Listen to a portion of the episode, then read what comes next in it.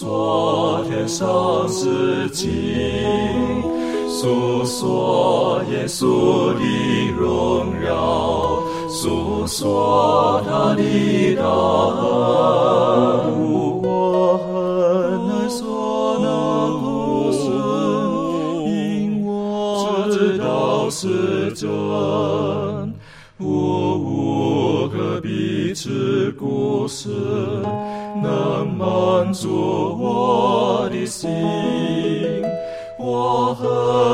很难说那故事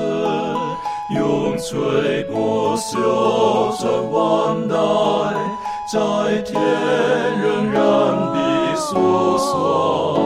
主耶稣大慈爱。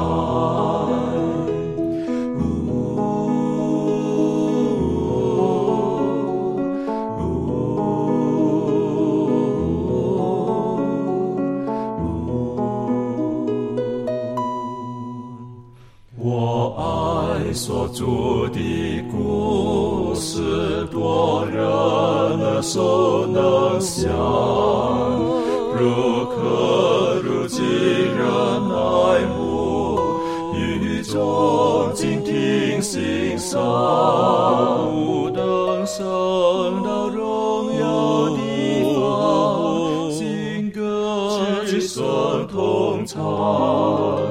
仍旧是主的。故事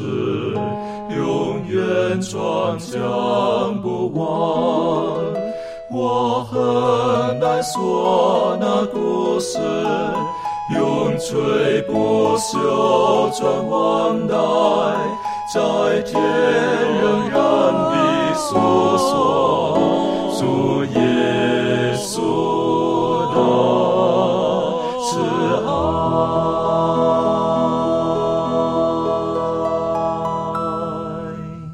平安，欢迎来到安息学，跟我们一起领受来自天上的福气。啊，这一季我们一起学习的是，在基督里，我们就可以得到平安。上次我们特别提到了，在忙碌的社会当中，在忙碌的世界当中，只有在基督里面，我们才可以得到真正的休息、安静、平安。今天呢，我们一起来看一看，在旧约圣经当中以色列人的一段历史，然后我们从中也可以学习到。如果我们没有与神建立起那正确的关系，我们也很难得到真正的平安、真正的休息。在进入今天的学习之前，我们一起低头。我们特别请攀登带领我们做开始的祷告。感谢慈悲爱慕天父，感谢主带领我们，让我们能够有机会能够一起来研究学课，能够从学科当中，也能够从圣经当中，能够了解到上帝真正的安息。也恳求主能够带领我们，让我们能够从这个安息当中能够得到鼓励，也能够从今天这一次的学课，能够从以色列人的心身上能够得到警戒。恳求主保守，祷告奉靠我主耶稣基督的生命祈求。阿门。在圣经当中，呃，我们可以晓得，耶和华上帝他在对亚伯兰最初呼召他从乌尔出来之后，对他所说过的预言，他说：“你的后代要成为大国。”好那我们也晓得，的确，后来经过蛮漫长的历史，然后呃，雅各带着全家七十人到了埃及，经过了四百三十年之后，哦，那成为一个伟大的军队，哈。那可是呢，很可惜，这一群人呢，他们在埃及他们是为奴的，因此耶和华上帝说：“我要照着我对亚伯兰所应许的，让他们离开埃及，重新来侍奉我，敬拜我。为什么？因为我要将真理。”将，呃，一切世人所需要的宝贝赐给他们，由他们去跟世上的人去分享。但很可惜的哈，我们知道以色列人他们有一些有一些可能奴役久的那种的习性，他们没有办法克服过来，以至于，呃，耶和华上帝就算再再的与他们同在，再再的提醒他们，但是他们还是没有办法，呃，享受到神要所给他们的福气。我是觉得，这有的时候对我们来讲也是一个蛮大的一个提醒。有的人一生当中已经习惯了这种的呃忙忙碌碌，好，忽然间有的时候叫他放下的时候呢，他没有办法放下，他他不习惯的，他不习惯的，那是好还是不好呢？呃，可能我们可以有有正反两方的不同的说法。但是当耶和华上帝他是要使他的子民从那为奴之地出来的时候，啊，他们已经习惯被奴役了，他们习惯那种的生活模式，以至于他们的观念当中，他们认为，若是他们不劳动，他们并没有办法得到，呃，生命的这种的，呃，怎么讲啊？就存活下去的一种的原因或理由，或者是支持，所以他们的观念当中可能有一点偏差的，就是。他们之所以能够继续的生存，是因为他每天必须劳动，他劳动之后，他能够换取这个食物等等的。而在那个时候，一不小心，他们就忘记了要信靠上帝。但是耶和华上帝带领他们从埃及地出来的时候，我们也晓得这个历史背景。他们开始出来没有多久，他们所带出来的食物都不够了。然后呢，他们开始抱怨，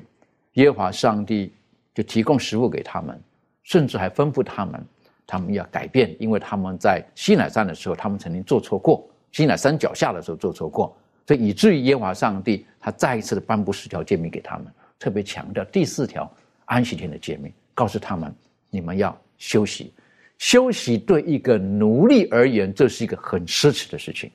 非常奢侈的事情，能够休息。但是耶和华上帝所爱的子民告诉他，从创世的时候为人所设立的。这个休息，他们必须要重新的学习。当我们晓得，啊，耶和华上帝一直照顾着他们，可是后来呢，啊，他们还是还是没有办法忘记他们过去为奴的时候的日子，以至于呢，他们就发出了怨言。我们一起来看看《民数记》第十一章，这里说的百姓他们就发怨言了，他们就发怨言了。这是一个很遗憾的一段一段事迹。呃，我们可不可以请这个呃利伦带我们重新复习一下这个这一段，然后做出一些您的分享？好，那我们翻开圣经，在民数记的十一章，我们看一到十五节。民数记的十一章一到十五节，这里说：众百姓发怨言，他们的恶语达到耶和华的耳中，耶和华听见就怒气发作，使火在他们中间焚烧，直烧到营的边界。百姓向摩西哀求，摩西祈求耶和华，火就熄了。那地方便叫做他贝拉，因为耶和华的火烧在他们中间。他们中间的闲杂人大起贪欲的心，以色列人又哭嚎说：“谁给我们肉吃呢？”我们记得在埃及的时候，不花钱就吃鱼，也记得有黄瓜、西瓜、韭菜、葱、蒜。现在我们的心血枯竭了。除这玛拿以外，在我们眼前并没有别的东西。第七节，这玛拿仿佛圆锥子，又好像珍珠。百姓周围行走，把玛拿收起来，或用磨推，或用旧捣，煮在锅中，又做成饼，滋味好像新油。夜间露水降在营中，玛拿也随着降下。第十节。摩西听见百姓各在各家的帐篷门口哭嚎，耶和华的怒气便大发作，摩西就不喜悦。摩西对耶和华说：“你为何苦待仆人？我为何不在你眼前蒙恩，竟把这管理百姓的重任加在我身上呢？这百姓岂是我怀的胎，岂是我生下来的呢？你竟对我说。”把他们抱在怀里，如养育之父抱吃奶的孩子，直抱到你起誓应许给他们祖宗的地去。第十三节，我从哪里得肉给这百姓吃呢？他们都向我哭嚎说：“你给我们肉吃吧！管理这百姓的责任太重了，我独自担当不起。你这样待我，我若在你眼前蒙恩。”求你立时将我杀了，不叫我见自己的苦情。那在这段这几段经文当中，其实我们看到，呃，以色列其实在前一次呃的怨怨言的时候，上帝本来要毁灭他们，要杀灭他们，但是呢，百姓呢非常的恐慌，就请摩西求告耶和华说。为他们祈求，所以呢，火就熄灭了。但是不久之后呢，这些人的犯罪却变本加厉了。上帝前一次的这个刑罚，并没有使这些人自卑悔改，反而呢是怨言更多。百姓就发怨言说这个食物的事情，然后呢，他们很快就忘记上帝在过去的这个带领，然后呢，忘记他们所得到这个祝福。他们抱怨说：“哦。”他们现在抱怨说他们的食物不好吃，然后没有肉可以吃，没有像埃及他们在埃及时候那样子的可以吃到的食物一样，那他们就对他们所有的食物表示不满。但是如果我们看到这几段，我们看到过去上帝的带领，其实我们可以看到说。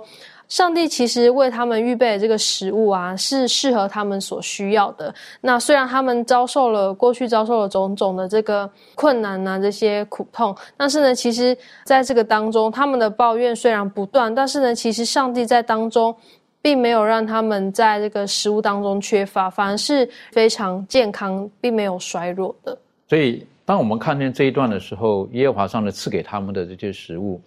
如果以圣经来看，似乎好像只有玛拿。啊，就玛拿这个东西，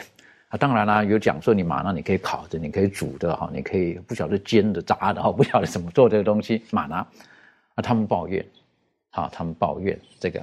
当我看到这一段的时候呢，一不小心，有的时候呢，我们可能也会被试探，好，我会思考思想的，如果是在那个以色列的行列当中，会不会每天我就吃着玛拿，我到后来我也会觉得不舒服，会抱怨，好，为什么？总有这个。啊，没有其他东西可以吃了吗？好，会不会也是这个样子？好，这个一不小心，可能我们我们今天看这段历史，哦，还不满足我，上帝给你吃东西啊，可是每天都吃这个东西，你试试看。好，你每天都吃的东西，试试看。但回头在另外一个角度来看，哈，你知道我们不管世界各地的人哈，他们都有不同的主食。好，有的人说我喜欢吃面面食麦的，有的人说我想吃米的米食的。好，那这个大概是两大宗吧。好，说两大宗。那有的人无论怎么样子，你你你有各种好吃的东西，可是他说没有来碗饭，他就觉得不对。好，为什么？因为他一定要一碗饭。好，没这碗饭就不行，是不是？你你你有再多的黄瓜、西瓜等等的，有没有饭？好，没有饭，觉得好像没有吃饱。那我不知道这个马拿的这个当时的定位在什么地方。可是我另外一个属灵的体会是，是耶和华上帝提醒我们，人活着不是单靠食物。这是他们的问题，在这个地方，啊，他们人活着不是单靠食物，可是他们呢想念着他们在埃及，他们甚至说什么不用钱买，当然不用钱买啊，那他们可能也没有货币啊，他们要用劳力去换取啊，他们忘记了这一点了，所以他们劳力去换取，所以他们想念的什么？想念的肉食。那耶和华上帝当然也难过了，对不对？后来啊，这一段他们的抱怨，的确，我是觉得今天看了，对我们来讲也是属灵的提醒。但是后来耶和华上帝。也照着他们所要的去回应他们之后，还有更严厉的事情发生了。可以周宇带我们继续的学习下去。好，呃，接下来记载在民数记十一章的十六到三十三节。这在前面呃已经提到了，摩西感觉到自己担当不了这样的一个重任，向上帝有一个祈求。所以说，接下来上帝就告诉他，让他召集七十个人。呃，这也是在呃以色列营当中很有地位、很有一个身份的一些人，他们有一些影响力。上帝呼召他们，并且将圣灵赐给他们，他们受感，可以说一些呃得到一些启示。并且，当他们去抱怨他们的饮食的时候，上帝也再一次满足他们，并没有说呃不给他们，呃，并且让他们吃饱，让他们说他们不止吃一天两天，甚至可以吃一整月的肉，所以说就降鹌鹑给他们。其实这是上帝不想要给他们的，因为上帝知道什么样的食物对他们更好。他将马拿赐给他们，是对他们最有营养，也是对他们的健康最有帮助的。但是在这里面，人们就会有一些怨言。当他们感觉到不满的时候，他就会有这个这样的一个一个怨言。因为人的本性是不知感谢上帝的恩典的，反而因为自己的不足和痛苦呢，就喜欢向上帝发怨言。他们忘记了是如何过的红海，他们忘记了那埃及的石灾，他们没有降在身上。他们也忘记了埃及兵追赶的时候有云柱和火柱对他们的保护，很多的恩典和神迹奇事，他们都忘记了。但在这个时候呢，他们就继续的发怨言。所以说，在这里面我们可以看到，上帝的能力他不是变少了，或者说不实现给他们。上帝有能力一招手让他们可以吃肉吃一个月。这里面讲到说，他们每个人可以收十赫梅尔的肉，一赫梅尔相当于当时一个驴子能驮的驮的重量，十赫梅尔就相当于十头驴驮驮来的食食物，差不多两千多公多公升，这是一个很庞大，在你的帐篷的周围挂了两千多公升的这个肉，这是一个很很很大的一个场面。在他们的生活习惯当中有这样的一个记载，他们对于吃鸟类、对于吃肉的时候的处理方式呢，是需要用盐将它们腌制的。但是在这里面并没有体现出这样的一个步骤，有可能他们两百多万人从埃及出来的时候没有办法得到那些盐，那么这些肉的话会很容易毁，呃呃坏的，并且你想可以想象，你有这些肉的同时，就会有相当。相等量的内脏啊、骨头啊、皮毛之类的这些东西，这是很污染的。例如一些自然灾害之后很容易发生瘟疫，就是因为有一些呃动物啊，或者说人啊之后就会产产生一些。空气上的或者是水源上的污染造成瘟疫，这是很严重的。有的一些呃学者认为，他们接下来造致造成他们的灾殃，击害他们，最后给他们起名叫基博罗哈塔瓦，这件事情就是因为瘟疫造成的。所以说，上帝希望他们两百多万人是可以行走的。他们是一个群体，不是分散在一个城市、一个地区的。他们是聚集在一起，住着帐篷。呃，我我们后来可以看到，他们有规矩的，呃，住在那个呃安排啊，都是很有规矩，居住在一起。他们的健康是很重要的，但是上帝希望他们是很健康的，而不至于发生这样的事情。所以说，上帝呃在这里面虽然。很知道这样做，但是还是体贴他们的肉体，给他们吃了这样。所以说，在这里面我们看到上帝是很体贴人的，很垂听人的需要，也给人类一些呃嗯这个肉体上的一个满足。这里面讲到说说，如果有人记住自己的罪和上帝慈爱的时候，他是不会发怨言的，因为这样他会有一颗感恩的心。但是在这里面，这些人并没有想到上帝的恩典，而是。去抱怨上帝，在这里面我们也可以看到，上帝有了一设立了七十个人代替摩西，帮助他们解决这样的一个事情。所以说，借着这样的事件呢，也回应了他们的一个抱怨。啊，这个这段故事让我一直觉得，呃，有一点遗憾，好，有一点遗憾。当然，刚才这个周宇跟我分享的时候，觉得耶和华上帝他还是呃顺着他们的心意。耶和华上帝，他说：“我的膀臂岂是缩短，不能够提供给你们？我当然提供给你们。可是我知道什么对你们是最好的，你们最需要的。但你们居然要次等的，好，那我给你们吧，是不是？以至于什么肉都从你们的鼻孔里都可以喷出来。好，这个是我们觉得是很吓人的一种的场面呐，是不是很吓人的一种的场面？啊，我想请问一下满足哈，实际上很多时候我们人一不小心就会掉到了往日、昨日的那种的。”经验当中去，而忘了在当下，实际上上帝对我们其实有很多很美好的期待跟祝福的。为什么人比较容易想当年，哈，然后觉得啊，以前过得比较好，现在不好，有时候一不小心人会这个样子。这方面你有没有什么可以分享的？好，我们这边看到说这个民数记呢，在前十章呢，就讲到说这个百姓他们啊预备好要起行嘛，但是呢，他们一起行就发怨言。啊，从旷野啊走上这个应许之地呢，我们知道是啊不容易的。那因为这个事情的进展呢，就因为不如他们的意呢，所以他们就心生怨言。那我们可以看到，在这个民数记的十一章第四到第九节这边，他们发这个怨言。那这边我们看到这个抱怨呢，它是出于一群呢，不是以色列民。好，以及这个没有信心的闲杂人啊，他们贪吃，他们贪心，好，想要在这个以色列民当中呢，贪得一些好处，所以他们挑起他们当中这种贪欲，所以他们一从来抱怨。那呃，刚刚就讲到说，为什么我们呃很容易在呃回想当年。自己觉得美好的那个事情，那实际实际上我们看他的这个抱怨当中啊，其实他们所讲那些东西，他们这种忘记了这个呃，他们当初在啊那个地方为奴的日子，也忘记了这个上帝啊救他们出来的那一些恩典，他们什么都忘了，只为了要达到他们自己想要这个东西，所以他们去讲那些都不是很。不是事实，不是真相，所以我们知道，其实，在我们的这个生命的历程当中呢，我们啊要胜过这个怨言啊。我们常常因为不如旨意的时候呢，我们就会想要说一些话，好像要来支撑自己所说的这种。话的那种正确性，所以呢，我们就常常会有很多这种不满。那我们知道，从这个旷野呢，到呃通往应许之路的这个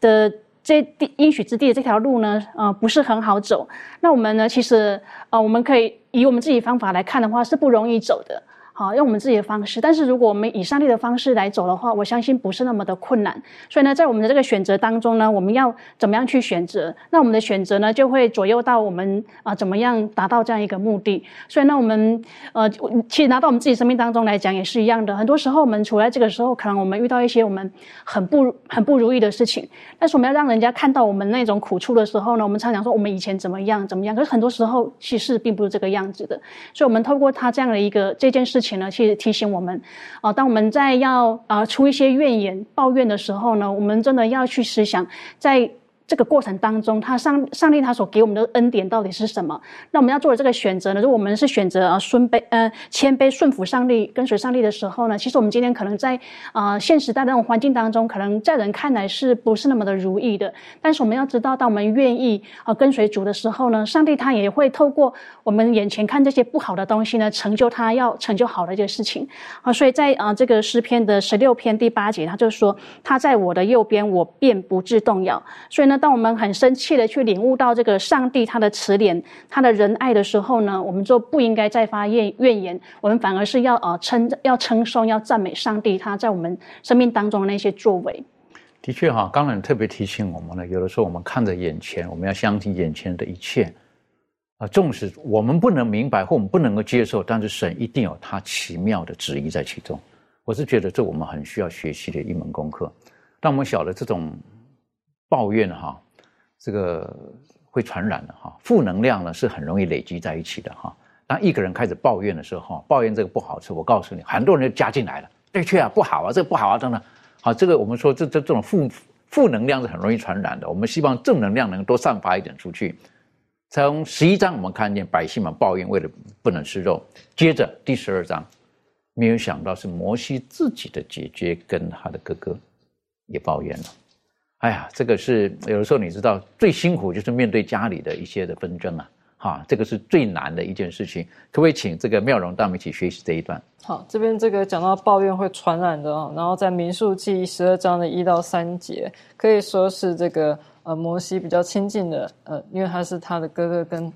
他的那个姐姐嘛，亲近的人，然后呢就开始抱怨。抱怨什么呢？在民数记第十二章一节这样说：摩西娶了古时女子为妻，米利暗和亚伦因他所娶的古时女子就回谤他说：难道耶和华单与摩西说话，不也与我们说话吗？这话耶和华听见了。第三节，摩西为人极其谦和，胜过世上的众人。好，所以这个其实。我以前读到这个地方的时候，其实就有点困惑哦，为什么会讲到说，因为摩西娶了这个古时女子为妻，这个呃亚伦跟米利安就诽谤他，然后就讲的又好像是不相关的事情。他不是说他的老婆不好啊，或者什么，不是，他是说，难道这个上帝不是也跟我们说话吗？哈，其实呢，大家如果有看这个怀斯姆的《先知与先知》的话，哈，就可以看见，呃，这个怀斯姆呢，对这边呢，他有一些呃一些。呃，证言跟解释说为什么这边会发生这样的事情，在呃怀斯姆的《先祖与先知》的第二十五章，它是专门这个标题就是米利案哈。然后呢，这边是来讲到说呢，我们呃回头呢可以看一下，呃，在第呃十一几章的时候，《民数记》第十一章好，然后的第十六节。耶和华对摩西说：“你从以色列的长老中召聚七十个人，就是你所知道做百姓的长老和官长的，到我这里来，领他们到会幕前，使他们和你一同站立。”第十七节，我要在那里降临与你说话，也要把降于你身上的灵分赐他们。好，所以呢，这边就是讲到说呢，呃，在第十二章一到三节之前的第十一章，好，有发生一件事情，就是说上帝呢去拣选。叫叫这个摩西拣选在以色列里面的忠心上帝的人，然后让这些人呢可以出来做长老，七十个长老。然后这些七十个长老呢，不只是呃，就是分担这个摩西的工作啊，就是呃世俗的工作而已。他另外呢，他上帝也要把灵呢，圣灵呢分赐给这些长老，分赐在这些长老身上。好，然后结果在第十二章，我们就看见这个摩西。遇到这个亚伦跟米利安的这个反，这个这个可以说是攻击哈，但是他们其实呢不是唯一呢，就是对这件事情感到嫉妒的人。其实，你如果看一下第十一章的第二十八节，这边讲到说呢，嗯，摩西的帮手嫩的儿子约书亚，就是摩西所拣选的一个人，说。请我主摩西禁止他们，哈，就是因为在第呃，就是在二十八节以前呢，就是说这七十个长老其中呢有两个人，然后他们得到就是呃这些长老们他们得到这个圣灵之后呢，他们就开始说预言，然后呢，这个第二十八节呢，这个约书亚呢他就要求摩西呢禁止他们说预言。好，然后第二十九节，摩西对他说：“你为我的缘故嫉妒人吗？我愿耶和华的百姓都受感说话，愿耶和华把他的灵降在他们身上。”好，所以说这个摩西他就很清楚的指出约书亚的问题。好，因为约书亚就是请这个摩西禁止他们，然后摩西就说：“难道你是因为他们得到圣灵，所以你就因为我的缘故，然后嫉妒这些人吗？”好，然后摩西就说：“他希望呢，所有人呢都可以得到上帝的圣灵。”好，所以说就是在。呃，简简单来说呢，就是说呢，在这个摩西呢作为一个领导人，然后呢，他的他的就是跟他亲近的人也好，然后或者说是呃，就是想要逼迫逼迫他的人也好，哈，然后都会因为他受到特别的拣选呢，而感到嫉妒，好，会有这样的事情，不管是为摩西的缘故嫉妒其他七十个长老也好，或是嫉妒这个摩西特别受到上帝的指示也好呢。啊，都是一种嫉妒。然后呢，我们就看见米利亚跟亚伦呢，就出现这样的抱怨。好，那在刚刚讲到这个先祖与先知的第二十五章，米利安呢这篇里面，怀斯姆是这样子讲的。他说呢，在这个呃，为什么会特别讲到这边有古时妻子，就摩西的古时妻子，其实呢就是叶特罗的女儿，她是米甸人。哈，然后叫做叫做这个希波拉。好。然后呢，他们是这个敬拜上帝，同样也是跟上帝献祭的一群人，是米甸人。然后呢，我们如果看出埃及记呢的第十八章，好，的第十三节，这边讲到说呢，第二天摩西坐着审判百姓，百姓从早到晚都站在摩西的左右。然后呢，所以这个摩西等于就是说，他从早到晚呢，百姓呢都来到这个摩西这个地方，然后使得摩西呢整天就坐在那边听他们的事情，然后呢，然后呢帮他们审判。进行审判决定这样，然后呢，所以等于就是所有大小事呢，摩西都必须要去帮他们解决。所以耶特罗就看他这样非常的疲累，好，然后呢，就向这个摩西建议说呢，你应该呢去拣，就选出你们这个里面中心的，然后呢就是呃好人，然后呢一些有能力的人。然后让他们做千夫长、百夫长、十夫长，然后让真正最大最重要的事情才来到你这个地方。那其他的小事呢，就让其他的人去解决就好了。怀斯姆在他的这个作品里面有讲到说，其实为什么这个叶特罗会特别的像摩西建议呢？原因是因为这个摩西的妻子就是希波拉，这边讲这个呃古时妻子哈，其实他米甸人啦，希波拉呢，他看到他的先生就摩西一天到晚都没有办法休息，所以感到忧虑，然后呢就向叶特罗讲这件事情，所以。叶特罗才向摩西去献这个计策，就是说你可以用千夫长、百夫长、十夫长的的方式呢去管理你的百姓。那摩西就接受了，但是摩西接受这件事情，他没有经过，没有去呃向亚伦跟米利安讨论。然后米利安跟亚伦就会觉得说，他们同样呢也是领导以色列百姓的人。那为什么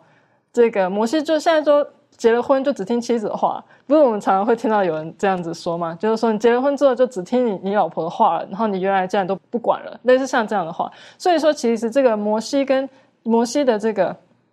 姐姐跟哥哥呢，他们的嫉妒呢是很早具有的。然后后来呢，到这个民数记呢第十一章，这个上帝拣选了七十个长老的时候呢，就爆发出来。就是因为呢，上帝呢命令摩西呢去拣选这七十个长老呢，同样可以接受圣灵，并且说预言这件事情，可以做等于就是做先知说预言嘛，然后可以得到上帝的圣灵这件事情，摩西是直接从上帝那边得到指示，然后摩西当然也没有跟亚伦跟米利安讲这件事情，然后呢，他们就感到嫉妒，认为说上帝呢认为说这个摩西呢不但是因为妻子的缘故，然后呢。呃，就把他的忠诚呢放在这个妻子的身上，然后另外一方面呢，又把这个呃忠诚就是只有放在上帝的身上，然后就不管他们的意见了。所以他们就因为嫉妒的心，所以就讲说，我们呢同样呢也是先知啊，我们同样是先知，我们同样是可以说说预言，哈，然后上帝呢就听见了，上帝就听见了，所以上帝知道说呢，他们的这个呃嫉妒呢，是他们的这种这种说法呢，其实是出自于他们嫉妒的。然后不安全感，没有安全感的心理，所以说这个等于是在这个以色列的领导阶层里面出现了内讧啦，可以这么说哈。然后呢，是用一种非常令人不快的，而且不安的方式呢去展现出来。然后，但是呢，这个上帝呢，因为他听见了，上帝听见了，然后呢就跟他们说：“我跟呃这个。”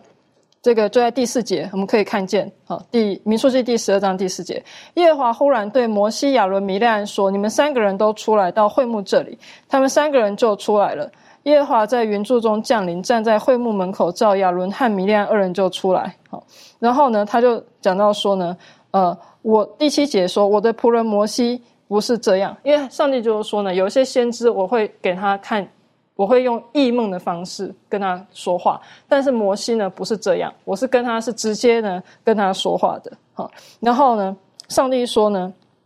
你们毁谤我的仆人摩西，为何不惧怕呢？这是第八节啊。第九节的话，就像他们二人发怒而去，然后后来米利安就是得了这个麻风的这个疾病，就死在这个地方。哈，然后那个上帝就是说，就是。跟摩西表示，这就是他责罚他的女儿的这种嫉妒的心。所以说，其实这个亚伦跟米利亚呢，他们是因为心中的骄傲。哈，在今天也有很多这样的例子，就是说呢，一些人呢，他们得到了，他们一开始受到上帝的呼召，然后呢，因为他们也有一定的能力，然后呢，就是做的非常的好，然后之后呢，他们就会觉得说，这样的一个地位是属于他们自己的。他们认为说自己的努力呢得到很多丰厚的报偿，那是应该是如此，所以他们也期待呢也可以得到这样的报偿。久而久之呢，他们就会忽略了上帝其实不只是呼召他们，上帝也呼召很多其他的人。然后呢，他们就，但是有一些人呢，他们会任凭自己的骄傲啊跟嫉妒啊去占据他们的心，然后呢反而阻碍上帝的圣功啊。然后所以上帝呢就对米利安跟那个亚伦发怒，就是这样的一个状况。很谢谢你这样分析这个，跟我们重复一次这个背景哈。那我们晓得这个嫉妒是很可怕的，好，嫉妒很可怕的。我们从以前学习到的，就是盖因亚伯也就是嫉妒，好，从天上开始，那遮掩约柜的基督伯也就是嫉妒，所以这是一个很麻烦的东西。好，有的时候我们真的要学会有豁达的心哈，不要人比人，不然会气死人。好，真的真正我们要学学习这个，要学习耶稣基督的精神，他。反倒虚己，取了奴仆的样式，奴仆的形象，成为人的样式，是不是？存心顺服，以至于死，却死在十字架上。我是觉得这是我们一个很美好的榜样。当我们看这一段的时候呢，刚才这个呃妙论也大大约的为我们了解到后来耶和华上帝的一些的反应，是不是？那我想请攀登再帮我们更深入的去去分享一下耶和华上帝针对米利安亚伦的行为，然后做出了一些他该有的判决。对于今天的我们，有没有什么可以学习的功课？好，呃，关于上上帝对于这一次这个亚伦跟米利安的这个事件呢，上帝的这个反应或者说这个审判啊，大概的是在这个民数记十二章四到十三节里面讲到了，呃，一共大概有两个可以分为两个方面的一个一个讲解。第一方面是四到八节，刚刚前面妙容姊妹也有讲到了，是上帝在这个呃针对这个第二节的一个一个回答。第二节说：“难道耶和华单与摩西说话，不也与我们说话吗？”上帝的答案是说：“没错，我就是这样的一个一位一位神。因为呢，摩西适合当领袖。在学科当中也讲到说，为什么摩西适合被高举？原因是因为摩西他很适合做领袖。原因更加的更加深刻的一个一个原因，是因为摩西知道他是多么的需要依赖上帝。所以在这个民数记十二章第三节讲得很清楚，摩西为人极其谦和，这是他成为领袖的一个非常重要的一个条件。他是一个很谦和的领袖。”然后另外一个层面呢，一个审判就在于这个第九节一直到第十三节，这个是，呃，上帝对于这个，呃亚米利安跟亚伦的一个审判。我们可以看到，在第十节的时候，第十节讲圣经说，云彩从云幕上挪开了，不料米利安长了大麻风，有雪那样白。亚伦一看米利安长了大麻风，呃，后面第十一节就讲到说他向摩西求情了。所以你会发现，呃，米利安跟亚伦事件当中，只有米利安长了大麻风，这是很多人疑惑的一点啊。明明前面是这个米利安跟亚伦一起发怨言嘛，嫉妒这个摩西。为什么只有米利安发这个长大麻风呢？呃，有一个原，可能大概有两个原因在里面。第一个原因是因为，其实看这个第二节的时候，刚刚前面妙容姊妹也有讲到这一点，用怀师傅的这个呃著作来证明这一点。其实从原文当中也可以看到一些蛛丝马迹。在这个民数记的十二章的第一节跟第二节呢，虽然在这个圣经里面第一节跟第二节是相邻着的，但实际上这是两个不同的事件。虽然这两个事件都是嫉妒的事件了，但是这两个事件其实它是有时间先后顺序的，而且中间是有一个时间间隔在里面的。为什么这么说呢？因为第一节里面讲到这个米利安跟亚伦因为古时女子的缘故就毁谤摩西，然后第二节的讲到说说，就第二节是一是一段话嘛。这段话的这个动词在这个第一节的这个按照这个和合本的话是在第一节的最后一个字说，这个说的主语其实是一个单数，而不是一个复数，也不是一个双数。是一个阴性名词的单数，也就是说，第二这个第二节的这句话呢是米利安说的，而不在亚伦不在里面。也就是说，当你从再再次看一下第一节跟第二节的时候，你会发现，米利安其实是这个事件的一个一个主导者，亚伦可能只是一个帮凶而已，而且这个帮凶可能可能也不是帮的特别厉害了，米利安可能是呃。比较比较厉害一点的这样这样的一个在这样的一个事件当中，所以为什么上帝会特别的惩罚米利安的原因就在此。那第二个原因可能是因为呃，可能是因为了，这是一个猜测，就是说亚伦身为一个祭司嘛，而且是大祭司，他需要为这个百姓做这个献祭的一个工作，他需要进圣所。如果他有大麻风的话，他是不能够做这样的一个献祭的工作的。所以这可能是第二个原因，上帝没有用大麻风的方式惩罚亚伦。但是呢，我们可以看到，在这个米利安跟亚伦这个事件当中呢。摩西也是充当了一个一个身份的，就是在这个第呃十三节的时候，你看到这个摩西为着亚伦跟米利安的缘故，他去向上帝祈求。你可以看到圣经当中有很多次，呃，摩西为了这个为了这些百姓啊，甚至为了这些领袖向上帝代求。所以能够，所以我相信啊，如果米利安跟亚伦他们经历过这个事件之后，他们发现他们之前一直毁谤的摩西，在这一刻反而愿意为他们的缘故向上帝祈求。我相信这一刻的这一刻的米利安跟亚伦反而更加能够理解到为什么上帝要差遣摩西，而不是特别的选用他们。所以我相信为什么上帝透过这样一种奇妙的方式来惩罚他们，可能背后也有这样一层原因在里面。的确，哈，在在这过程当中的故事很戏剧性的这个故事当中，我我个人觉得亚伦看到米利安长大嘛，他自己可能也慌了，也吓了一跳。他可能想会不会马上跑到我身上了，所以他就开始呼求了。好，当然他说不要。不要让米利亚那么惨了哈，是不是？那么那么那么那么那么糟糕哈，得到这个东西，但是摩西立刻为他们代求。我是觉得很多时候，有的时候我们看见一些领袖，我们提出我们的质疑跟抱怨很容易的，但是有多少时候呢？我们会看见一些我们自己以为我们所没办法接受的事情的时候，我们会愿意祷告来支持我们的这个领袖呢？这方面，利伦有什么可以分享的？好，在先祖与先知有一段，他是这样写到的。那把领那把领导和教训他子民的重责大重责放在世人身上的主，必要叫他百姓在对待他仆人的态度上负责。我们应当敬重那些上帝所重看的人。呃，像刚主持人讲，到可能我们在教会当中，我们还是会遇到那个。呃，我们可能不同意这个我们的领袖的这种做法的情况，可能那些事情对我们来说，照理来讲是应不应当要这样，不可以这样做的事情。我相信，当教会遇到这样子的人在我们身边遇到这样子的领袖的时候，我们会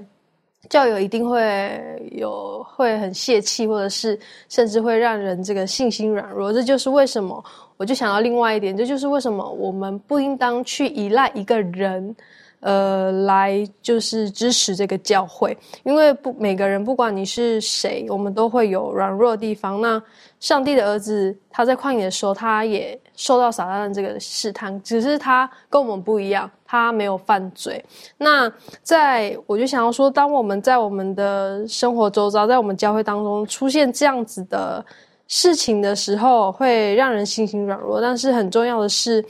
呃，我们每一个人自己的属灵生命，我们有没有把它，把我们生命的这个焦点放在上帝身上，而不是放在把我们的眼目放在人的这个身上？那我想，我我们最重要的就是我们能可以做的，就是当我们遇到这样的事情的时候。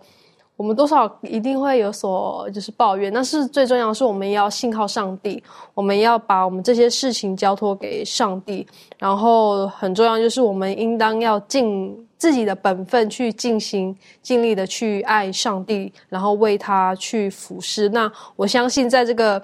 我们教会的这个呃属灵这个每个人的这个属灵成长当中，上帝会照顾我们。那其实除此之外呢，我想。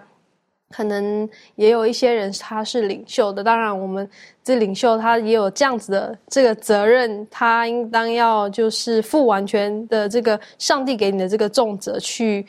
升任这样子的责任，然后成为一个像摩西一样这种忠心谦卑的这个领袖，而不是因为你有了这样子的。位位置，然后所以你就想要照着自己的意思去完成上帝的工作，或者是有些人会觉得说，那我就把这些工作，反正有教友在，我就把这些工作给教友做就好了，我就站在这里成为一个就是指导指挥你的一个人。但是我知道我们我们知道这样子的态度是不正确的，所以其实很重要就是我想说，呃，我们要求上帝帮助我们。每一个人，我们每一个教友，我们每一个教会，最重要就是要为我们教会的这个领袖祷告，然后求上帝帮助我们，然后教导我们应该要行的这个道路，然后使我们每一个人呢，然后我们每个教会呢，都可以成为上帝很美好的见证。的确，好，教会在保罗提醒我们，教会就是上帝的家，他才是真正的家长。那。有的时候我们一不小心，我们想要取代了这个家长，所以我们可能就容易就抱怨出来了。啊，我们觉得教会的事情都是我们自己可以去操作的，我们自己可以去参与的，等等等等的。那如果我们知道真正的家长是上帝的时候，那我们看见弟兄姐妹的付出，亦或是有不完美的地方，我是觉得就要像一家人一样的方式，我们可以用爱心提出的提醒，然后甚至呢一起祷告等等的，使上帝交在我们的工作手中的工作更更加完美的向前推进。在民数记的十一章、十二章，我们看见了抱怨，很遗憾哈。到十三章、十四章继续的以色列人哈，不知道怎么这一段都记录他们很多负面的一切的事情发生。第十三章的时候就讲了探子，才派了十二个探子，然后十二个探子去了去窥探那个迦南地之后回来之后所报的一些的信息等等的，好，这个也是一个很值得我们重新再复习的一段的历史跟故事。可不可以请周宇带我们一起来学习？好的，呃，在民数记呃这里面呃第十三章啊二十七到三十三节记载了这个派出的探子回来对这个以色列人以及对这摩西做了一个报告，说当地是如何的一个景况。但是他们在这个第二十一节到第二十六节呢，他就看到了这些探子看到当地是很美的。呃，也看到了当地的人口啊，也看到当地的的出产呢，也说甚至还拿出拿回来了一串葡萄作为一个例证，让他们看到上帝所为他们预备的地方真的是很美的，呃，也结果实也是都是很丰硕的。但是，当他们讲到当地的人的时候，其中有十个探子呢，他们就感觉就说，哎呀，这里面的人都很庞大的，然后。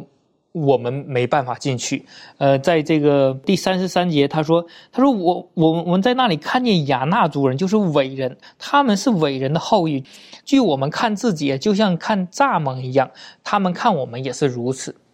他们这些探子虽然看到了那个地是很美的，但是呢，他也同时讲到了当地的人有很多人是巨人，是伟人。所以说，当他们这样一讲出来的时候，以色列人的心就已经消化了，他们已经。”没有办法再去，虽然他已经看到了下边这片地就已经是呃上帝给他们预备的，是很美的，也看到了结的果实。但是当这样的困难摆在他们面前的时候，他们心里已经消化了。虽然有这个加勒和约书亚的呃对他们的一个鼓励，就是说我们只要有信心，那么上帝会与我们同在，他答应给我们的，我们一定会拿到。但是这些人的内心当中已经没办法得到这个平安。也是内心当中是很慌乱的，所以说他们就没有这个信心去得到这片土地。最后，上帝很遗憾的是，上帝又让他们在旷野又做了四十年，推迟了四十年才进入到这个应许之地。所以说，在这里面让我们可以看到，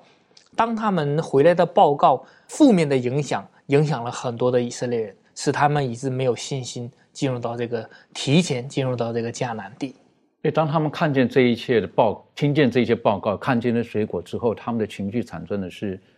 是是是负面的，负面到一个程度的时候，也让我们很难想象哈。就接下来他们发生什么事，满足可以分享。呃呃，第十四章。啊，第一到第十节当中呢，他在呃一个大标题讲说民众大发怨言嘛。好，当他们听完这个呃探子的这个呃报告之后呢，我们看到在这个十二个探子里面呢，他们有十个呢，就向这个以色列的会众报这个恶信啊，全会众呢就喧哗啊，并且对这个摩西跟亚伦来发这个怨言。那他们的心中呢，我们看到这充满了这种敌对敌对的一个状态啊，说话很狠毒，他竟然说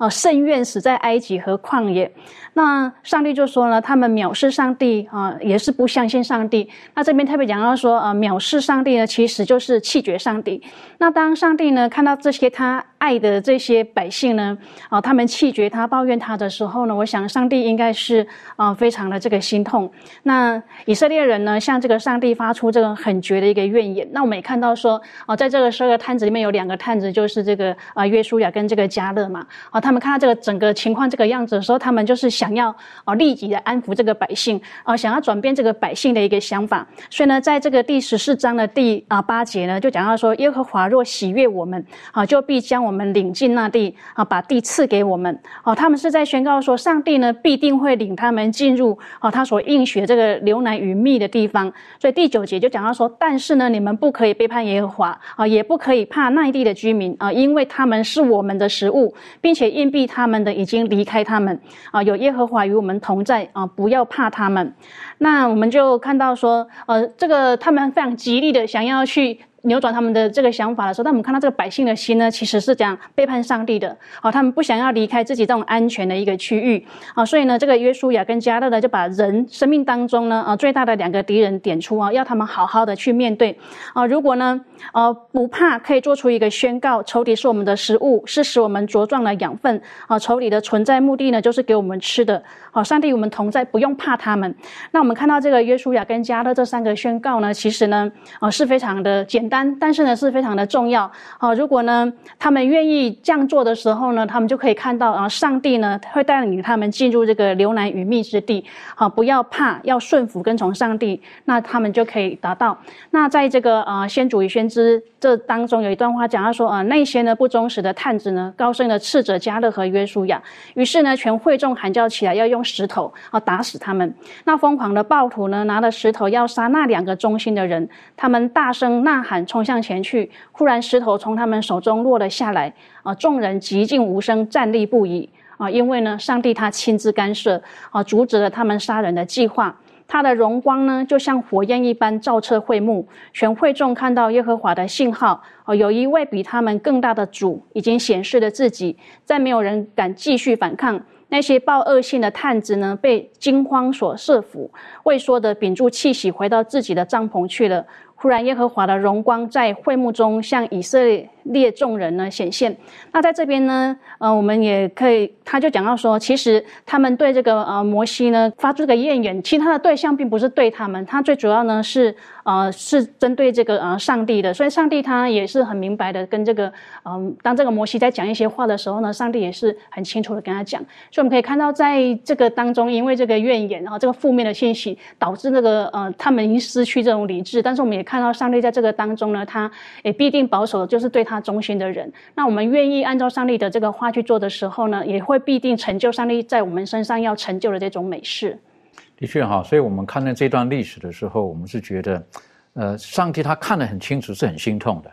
哈。所以他看了摩西这种的忠心等等的，所以耶和华上帝就看了这群百姓，就是对摩西说话的。因为刚刚之前讲过，上帝跟摩西是面对面说话的，哈。因此在第十四章第十一节、第十二节，上帝就对摩西讲了一些的话。那可以请这个妙容带我们一起学习。好，在民数记十四章十一、十二节是这样说的：十一节，耶和华对摩西说：“这百姓藐视我要到几时呢？我在他们中间行了这一切神迹，他们还不信我要到几时呢？”十二节，我要用瘟疫击杀他们，使他们不得承受那地，叫你的后裔成为大国，比他们强盛。好，就显示出啊，这个以色列人他们拒绝这个这块地嘛，因为他们害怕啊。那上帝呢，就跟摩西讲说：好，那既然这样，那我干脆放弃他们好了，让摩西呢，你呢的后裔呢，呃，可以取代他们，成为一个大的大国，然后变得比他们还要强盛这样子。那这个我们就看一下在后面。摩西有什么样的回应？的确哈，如果我是摩西的话，哈，我的回应马上就是好，是不是？为什么前面你看向我要肉吃，现在要用石头要要要打死我的好兄弟等等？我我觉得算了吧，是不是？啊，这我我我我就好好我的家可以被兴旺就好了。但是摩西不是这样，他是如何回应的？请攀登继续带我们学习，谢谢。好，其实我个人感觉这一刻的摩西的表现有点反人类。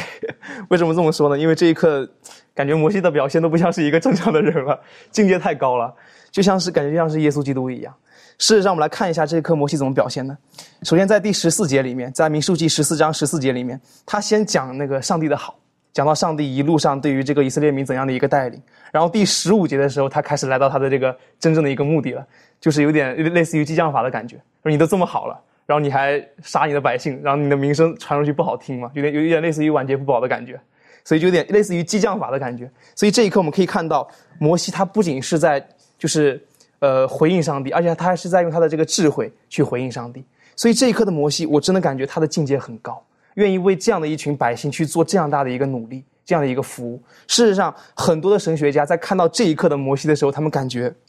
这是一个真正属于上帝的一个人，他的境界太高了。而且这一刻的摩西，他的身上仿佛有基督耶稣的一个影子。为什么这么说呢？因为我们的耶稣基督就像这一刻的摩西一样，也在为着那些伤害他的人在为上帝代求。就像我们的罪，我们的罪把耶稣送上了十字架，但是耶稣依然愿意为我们这一群伤害他的人呢。去为上帝去做一个代求，就像是一个中保一样。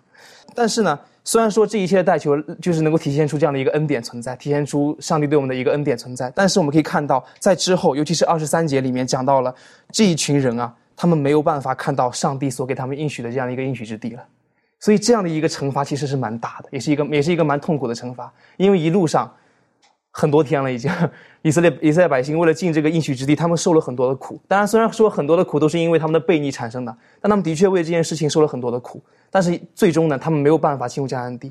而且呢，你会发现这样的一个惩罚，就是他们之前的这样的一个过犯的一个后果。所以我们可以看到，虽然说上帝的恩典很宝贵，但是不能够说因为恩典的宝贵，恩典就廉价了，就。不也不能够说恩典太大就导致恩典的廉价。我们可以看到这样的一个惩罚是很严重的，这也同时能够体现出罪的一个后果。这同样也是我们今天人的一个一个警醒。我们需要意识到，虽然说上帝的恩典很丰盛、很宝贵，但是上帝的恩典也是有代价，也是有代价存在的。所以最终呢，上帝继续带领这一群以色列百姓三十八年的时间，让他们能够在旷野当中漂流三十八年，最终一代新人换旧人。这一代新人最终有一首歌就这样唱的嘛。一代新人在基督里最终成功的进入迦南地，所以这也是上帝的恩典，在他们身上的一个榜样，也是在我们身上最终能够达到的一个场景。的确，我是觉得摩西的这个代求是跟他当年哈，他看见他的弟兄被欺负，他就把埃及人杀死，这完全不一样的表现，啊，完全不一样的表现。然后这些人要杀他了，是不是？但是他为他们代求，然后向神呼求。我是觉得我们要。进入天国的人，在耶稣基督要回来之前，我想请问一下周瑜哈，这个基督要回来之前，的确我们会碰到很多的挑战，好，那从今天的学习当中，你有没有什么可以跟我们分享的？好的。在我们看到以色列人进入迦南地的时候，嗯，我就想到我们进天国也是一样，他们是进入了地上的迦南，我们是要准备进入了天上的迦南。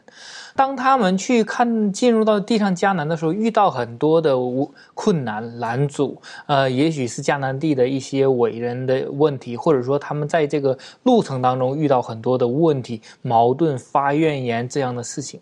那么今天我们进入到属天的迦南地的时候，也会碰到很多类似的问题。但这个时候，我们比他们有一个好处，就是有了他们的见解、他们的经验，呃，他们的呃所有的一切都可以作为我们的一个参照物。所以说，当他们内心当中没有平安的时候，就会发生这样一些不好的事情。今天我们需要祷告，让上帝在我们内心当中给我们一个平安，让我们在耶稣里面得到这个安息，并且等候上帝的预备，并且让我们可以真正的等候到上帝给我们预备的那个天国。的确，哈，在哥林多前书第十章特别提醒了，是不是？他们古代的以色列人，他们背逆上帝，不能进入那上帝要给他们的安息。但是我们今天，如果我们愿意顺服，我们可以得到上帝。要赐给我们真正的安息。今天这一刻，我们可以学习到的，就是如果说我们是是悖逆的，是不听话的，实际上我们内心当中得不到平安，也得不到安息，这是一个很大的遗憾。今天在我们内心当中与神的关系如何？我们愿不愿意顺服他的话呢？我们请攀登为我们今天的学习做一个小小的一个总结，谢谢。好，今天这一刻，我们从以色列的人的身上能够看到很多警戒的地方。他们因为不信，